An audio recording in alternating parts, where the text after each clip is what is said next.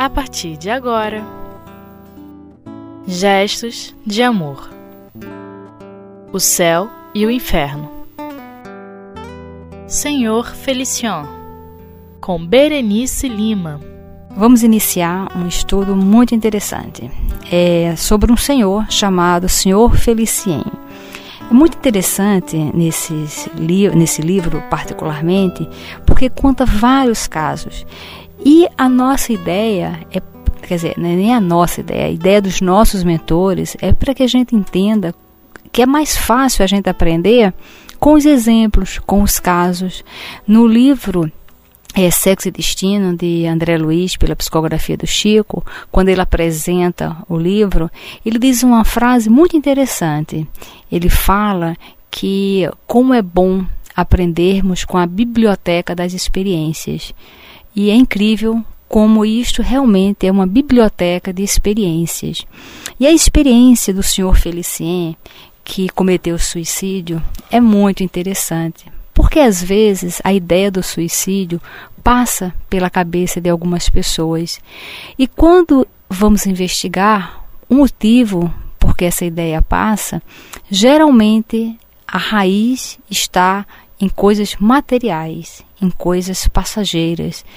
É, se formos analisar todos os fatos, todas as histórias dos suicidas, em, tanto nesse nesse livro, como no, no, livro do Memórias de um Suicida, da Ivone Pereira, como em outro livro muito importante que se chama O Martírio dos Suicidas, que é um livro da FEB, muito importante também.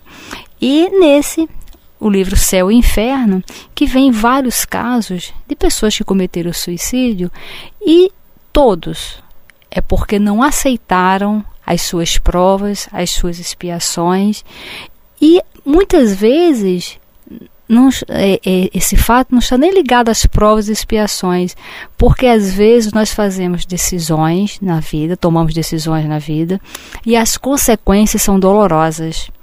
E às vezes essa consequência dolorosa de sofrimento nem estava na nossa programação reencarnatória, porque é, indevidamente nós achamos que tudo estava previsto. Não é assim, senão seria um determinismo. E não é assim que a coisa funciona. As coisas vão acontecendo de acordo com o nosso livre-arbítrio, de acordo com as nossas decisões. É assim que nós vamos construindo a nossa vida. E às vezes a dor que nós estamos passando, o problema que nós estamos passando, não é nem prova nem expiação. Não estava nem na nossa programação, mas com atitude indevida, com um pensamento indevido, tudo que plantamos colhemos e usamos mal o livre-arbítrio. Tanto que no livro Evangelho segundo o Espiritismo fala das causas das aflições, que pode ser nesta vida ou no passado. E muitas aflições né, nossas, as causas estão nesta vida e não tem nada a ver com a programação reencarnatória. Então, o senhor Felicien é uma dessas pessoas que ele era um homem rico, inteligente, instruído. Ele era um poeta espirituoso. E ele tinha um bom caráter. Ele era uma pessoa delicada e assim de uma perfeita honorabilidade. E falsas especulações haviam comprometido sua fortuna e, com a idade não lhe permitindo mais restabelecê-la, sentiu-se desencorajado e suicidou-se em dezembro de 1864. Ele cometeu o suicídio pelo enforcamento em seu quarto de dormir. Interessante que é, essas, é, a situação dele, a situação financeira, é, quando a, aconteceu, ele fez uma análise de que ele já estava com certa idade e ele não poderia mais ter aquela grana de volta. Mas e quem poderia afirmar? E será que a, o dinheiro, será que as questões financeiras são tão importantes assim? Mas ele se sentiu muito desencorajado né, na hora que ele percebeu que estava sem o dinheiro e ele cometeu um suicídio. Um detalhe sobre ele, que fala aqui no livro, é que ele, ele nem era um materialista e nem um ateu, mas um homem de humor um pouco leviano, tomando pouco cuidado com a vida futura. Então, ele não era totalmente um materialista nem um ateu. E muitas vezes nós somos como ele, distraídos. Estamos caminhando na nossa vida, passando na nossa vida de uma forma muito distraída, sem pensar nas coisas materiais na terra, nem nas coisas do mundo espiritual. Porque no caso aqui, ele não era nem uma coisa nem outra. Mas na hora que ele se viu é apertado, na hora que ele se viu com um problema, ele apenas quis o quê? Fugir. Agora, uma outra coisa interessante sobre ele, é, é, esses detalhes são importantes por quê? Porque é a construção do ser. Tem um detalhe aqui que fala que ele era um homem de humor um pouco leviano. E nós podemos fazer uma reflexão se nós somos leviano, com humor leviano, porque isso é, vai dar uma característica nossa. Tem uma pergunta no Livro dos Espíritos muito interessante. Quando Kardec pergunta qual é o meio prático para a evolução, para a gente já começar essa tal de evolução espiritual já agora. E os Espíritos respondem o quê? A resposta é conhece-te a ti mesmo. E como ele está falando aqui, ó, ressaltando esse humor dele leviano, como é que a gente faz para saber se tem esse humor leviano? É, não somos nem materialista, nem um ateu, é leviano, é, toma pouco cuidado com a vida futura. Bem a característica de uma pessoa distraída, que não para e pensa, que não pensa sobre a vida, que não medita, que não faz uma reflexão sobre si, quem é, o que está fazendo aqui, para onde vai, de onde veio. Porque quando a gente não sabe é, para onde queremos ir, qualquer caminho serve. E aí é que nós pegamos os caminhos errados e temos que fazer todo o percurso de volta até tomarmos o caminho certo. Mas com relação a esse leviano aqui, nós poderíamos fazer uma reflexão quando nós estamos assistindo um filme ou uma novela, quais são os personagens que mais nos agradam? São os personagens mais sérios, mais nobres, mais quietos, ou os personagens mais levianos, briguentos, agressivos, rancorosos, vingativos? Porque isso é um meio de nos conhecermos, porque geralmente a gente gosta das coisas que nós também temos dentro de nós. Então, quando a gente identifica num personagem, numa situação, alguma coisa que tem dentro de nós, às vezes até camuflada, é nessa hora que, se prestarmos atenção, nós vamos ter um conhecimento sobre nós mesmos. E aí nós vamos estar naquele processo da resposta do livro dos Espíritos, quando fala: conhece-te a ti mesmo. E ele é essa pessoa.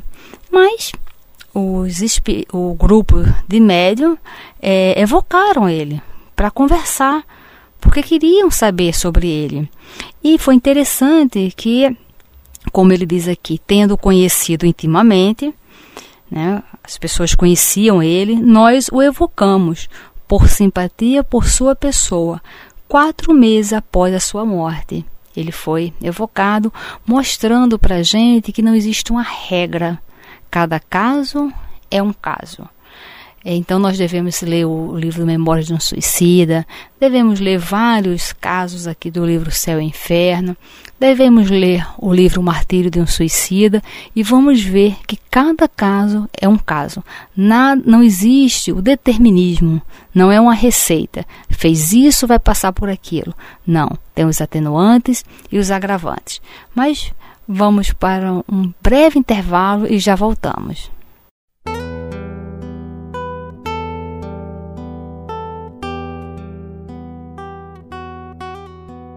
Gestos de amor. O céu e o inferno. Continuando esse estudo do Sr. Felicien, é, que ele cometeu suicídio, e como ele era amigo da, dos médios, das pessoas desse grupo, eles evocaram ele, até por ter simpatia por ele, quatro meses após a sua morte. Então, quatro meses após a morte é um tempo assim, tão curto? Mas mesmo assim, quando ele chega, né, quando ele se apresenta ao grupo mediúnico, ele já chega falando: Tenho saudade da terra. Nela tive decepções, porém menores do que aqui. Então ele já está fazendo uma comparação com a vida que ele teve na terra e a vida que ele está tendo no mundo espiritual. Lembra? Ele cometeu suicídio porque ele viu, num determinado momento, que a sua fortuna estava comprometida e ele não tinha mais como reavê-la. Então, diante disso, diante dessa pobreza, ele comete o suicídio. Mas rapidamente, em quatro meses, ele entendeu e ficou com saudade da terra, mesmo com essa decepção toda e com outras, mesmo assim é muito, foram muito menores do que as que ele estava tendo. Mas por que será isso? Será que ele está sendo castigado? Não, não há castigo. Isso a gente tem que compreender, porque nós não somos castigados. Nós somos vítimas de nós mesmos. Nós passamos as consequências das nossas escolhas. Então é algo extremamente é, pessoal. E ele diz: sonhava maravilhas e estou abaixo da realidade ideal que eu tinha disso. Ele nunca também tinha pensado sobre o mundo espiritual, sobre a morte, sobre a vida. Ele apenas vivia de uma forma distraída e de uma forma leviana. E depois ele vai eh, entendendo, e aqui o Kardec faz uma, uma observação sobre isso, que também o que ele estava passando era bem um reflexo do seu caráter. Porque quando nós desencarnamos, nós vamos estar sempre em afinidade com tudo aquilo que nós construímos ao longo da nossa vida. Porque a morte não nos deixa diferente. Nós não mudamos absolutamente. Nós não mudamos nada do que sentimos, nada do que pensamos, nada do que desejamos, absolutamente nada. Nós continuamos da mesma forma. Então, tudo vai ser um reflexo do nosso caráter, da nossa maneira de ser, da nossa maneira de agir. E ele fala é, que esse sofrimento foi muito grande. Foi realmente assim uma, uma dor quando ele viu o que ele tinha feito. E aí ele faz uma solicitação ao grupo. Ele diz: Agora eu só tenho necessidade de preces. Orai principalmente para que eu fique livre das horríveis companhias que estão perto de mim e que me obsidiam com seus risos, seus gritos e suas zombarias infernais. Eles me chamam de covarde e têm razão. É covardia deixar a vida. Veja, ele era uma pessoa leviana, ele era uma pessoa distraída com o mundo, sem pensar absolutamente nada. Então, ele vai estar perto sempre dessas pessoas também. E essa zombaria.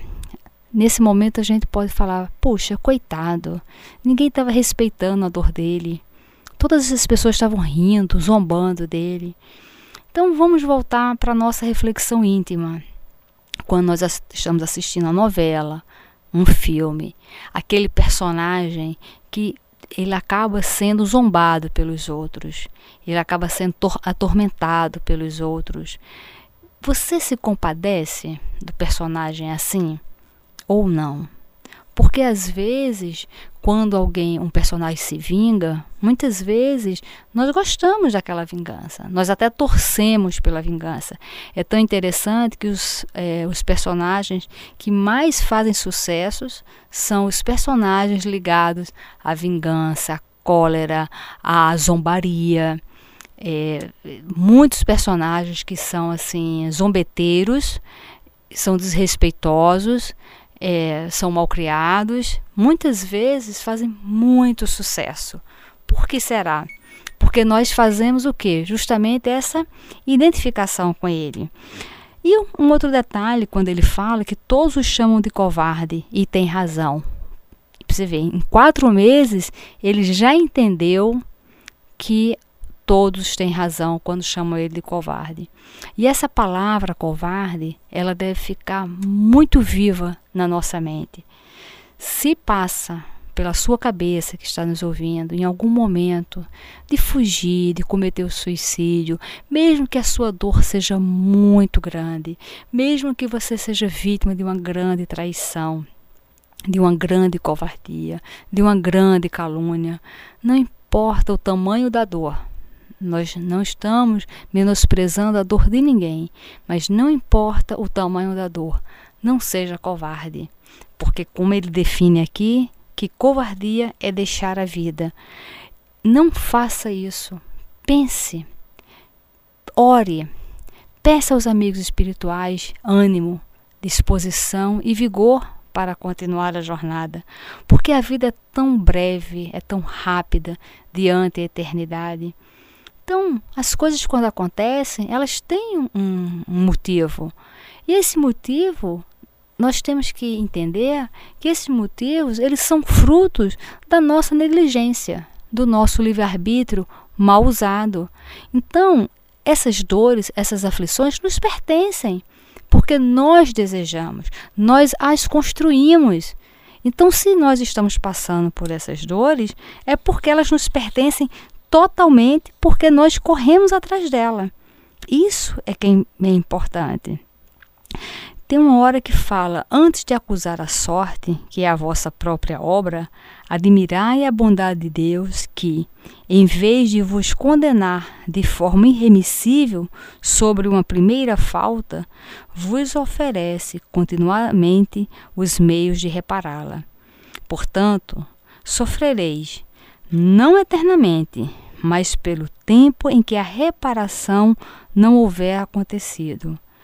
Depende de vós tomar, no estado espiritual, resoluções de tal forma enérgicas de exprimir a Deus um arrependimento tão sincero, de pedir com tanta insistência o apoio dos bons espíritos, que chegareis à terra protegido contra todas as tentações. Então, nós temos que entender isso. Aqui ele está sendo instruído aqui ó, a pedir. Quando Jesus falou pedir obtereis, isso funciona. Mas quando fala pedir, o que, que nós queremos? Qual é a nossa vontade? Nós agora que estamos encarnados, qual é a nossa vontade? Será que a nossa vontade é de vencer os obstáculos criados por nós mesmos para assim chegarmos a essa plenitude do espírito, nessa evolução do espírito? Será que nós já temos essa consciência dessa vontade e pedir isto aos amigos espirituais? Ou, quando Jesus fala pedir e obtereis, esse nosso pedido está apenas às coisas ligadas à terra. Pedir moradia, emprego, pedir para ter um relacionamento assim, pedir para o filho obedecer. Isso é muito pouco. Isso faz parte das nossas da, da nossa caminhada. Nós temos que pedir olhando para nós mesmos e nos compreendendo como espíritos imortais, filhos de Deus. Imortalidade da alma, reencarnação. Nós temos que ter esse entendimento. Nós temos que buscar isso para que assim a gente atinja o nosso progresso espiritual, para que dessa forma nós é, saiamos desse estágio. Há quantas reencarnações nós estamos exatamente no mesmo estágio, na, é, vivenciando as mesmas tendências de uma forma tão distraída como ele. E no final ele fala: Obrigado, obrigado por vossas palavras de ânimo delas tenho muito necessidade, porque sou mais infeliz do que vos queira fazer parecer. Vou aproveitá-las, eu vos asseguro, e preparar-me para minha próxima encarnação, em que, dessa vez, agirei de modo a não sucumbir. Estou ansioso para sair do desprezível meio em que aqui estou relegado. E ele vai reencarnar mais uma vez e querendo acertar. E nós que já estamos reencarnados, vamos confiar, ser firmes e jamais desistir. Muita paz.